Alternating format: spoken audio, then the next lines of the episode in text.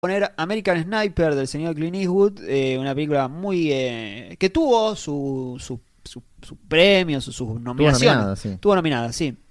De estas es la más conocida, sin dudas, pero es una película que siempre se la pone en el lugar de, bueno, es la película eh, pro guerra de este liberal que es Clint Eastwood y que eh, acá viene a decirnos que nos tenemos que alistar a la guerra y que vamos a ser mejores personas. La verdad que esa, esa visión sobre la película no es lo que refleja la película.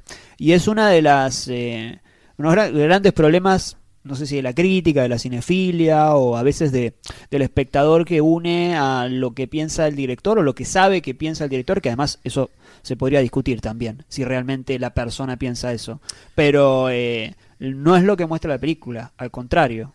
American Sniper, protagonizada por Bradley Cooper, el personaje de Chris Kyle, es alguien que se mete a su pro- por su propia voluntad a eh, pelear, a, digamos, a luchar, mejor dicho, eh, y que después eh, termina metido en una guerra donde todos, eh, donde todo vale nada, donde eh, mata a un nene y, y al lado eh, él busca algún refugio. Bueno, acabo de matar a un nene y al lado le dicen, bueno, esto es la guerra, está todo bien, ¿no? Como que se lo justifican, como el que, como el empleado que justifica al, al empleador que le paga poco, bueno, más o menos así. Todo defendiendo intereses de personas que nunca vamos a ver.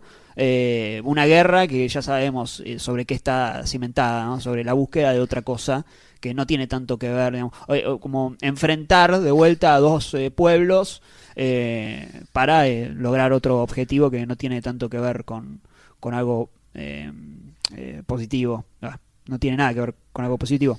Eh, y un poco el tema de la vuelta, la vuelta a casa después de una situación tan traumática. Algo muy interesante que hace ahí Eastwood cuando él mata a este chico y casi al mismo tiempo nace su, su, su chico, se entera que la mujer está embarazada. Es como una muerte y resurrección de personas eh, distintas.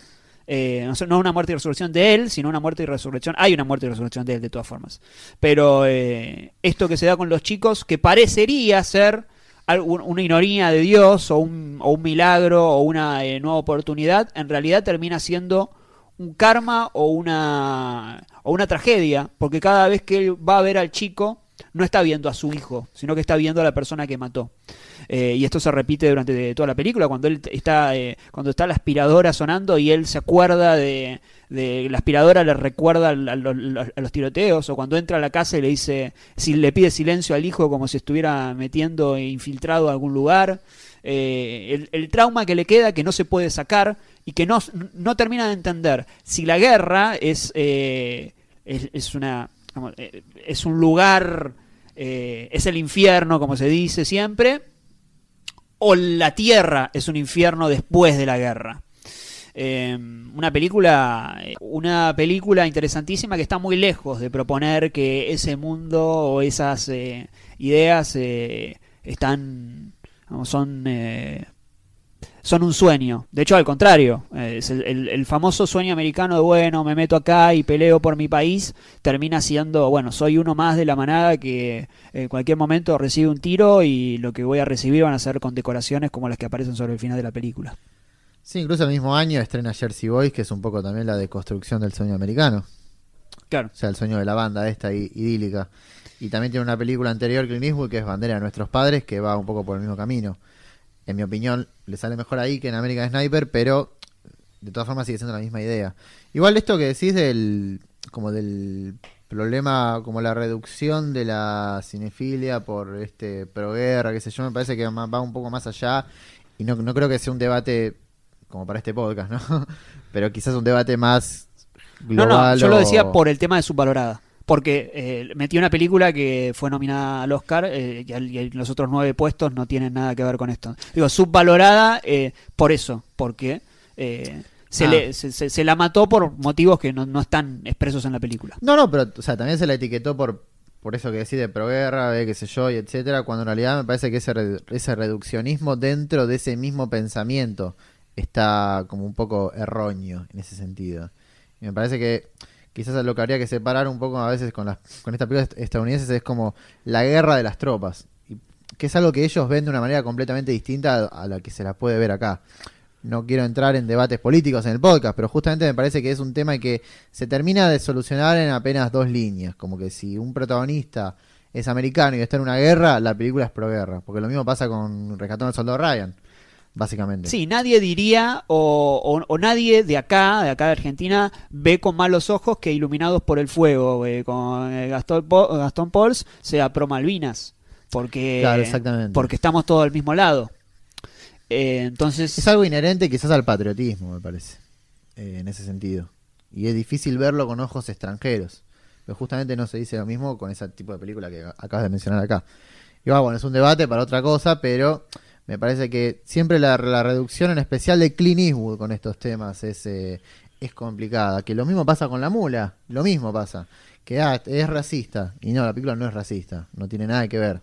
Eh, y lo mismo pasa con Matar a nuestros padres. Sí. Eh, entonces, nada. hay un problema ahí de, ente- de- de pensar que todo chiste que se hizo, toda frase que se dice por un personaje es lo que está diciendo la película. Como tomar literal lo que dice.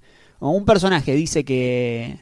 No sé, la guerra es tal cosa y como lo dijo ese personaje, entonces la guerra es tal cosa. Y ese mal nos viene acompañando, a ver, voy a decir una película popular, Taxi Driver, Sí, que es eh, básicamente el típico tachero facho que tenemos acá en Buenos Aires, cada dos de cada tres taxis.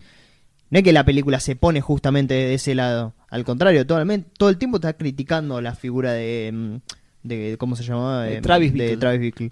Eh, entonces es, es un mal, el mal de la, de la mala lectura, de la lectura ansiosa, la lectura rápida, y además tratar de, vos cada tanto lo mencionás en, en algún, en, al- en algún podcast o en algún video o algo, que es eh, la cuestión de tratar de, de poner a, a la película en un lugar político inmediatamente, digamos, como para yo zafarme de tratar de analizarlo. sí, sí. sí. ¿Se entiende? Como eh, eh, eh, ponerla en un lugar que, que no sé si. que, que no, no se sabe si se merece a priori. ¿Se entiende? Sí, además eh, que tampoco, aun si la película eh, dijera, aun si la película expresara la- eh, lo que yo pienso, Hmm. de todas formas no... no, Claro. no- A, a nosotros también no- nos gustan bastantes películas que no necesariamente estamos de acuerdo con su punto de vista. Digamos que tratemos de. Justamente lo que queremos es que nos pongan en, en discusión esas cosas. ¿Se sí, sí, sí. eh, hay, bueno, después vamos a hablar de una película que hace eso. Eh, Sí, yo creo que en resumen decir que American Sniper es una película compleja, la guerra es compleja, eh, es un tema complejo, entonces me parece que no se puede reducir a esto que dice Juanma de una postura política y ya está, porque reducir eso a la guerra es un poco tomar del pelo a lo que significa una guerra. Eh, entonces eso me parece tema de debate. Lo que pasa es que eso se, se termina, eh, am- eh, es como una extensión de vuelta de lo que se piensa de Clint Eastwood. Sí, es una- sí, es- y es, es muy difícil de... de- no, si uno pone la película, de todas formas, eh, sobre todo en las películas de guerra americanas y demás, siempre se vuel- siempre se termina como entre comillas llegando a la misma idea. Desde nuestra, desde la mirada de quien no está formando parte. Pero, pero acá con Eastwood más aún. Pero aparte es, mira, lo, voy a resumir en una sola en una sola frase. ¿Quién es la única persona, el único director estadounidense que hizo una película desde el punto de vista de los japoneses en una película hablada en el 95% en japonés? Y bueno, ¿qué, qué, qué, qué, qué- decimos a partir de ahí? Yo, yo estoy seguro de que mucha gente que le cae a Clint Eastwood por estas cosas no vio Carta de Iwo Jima.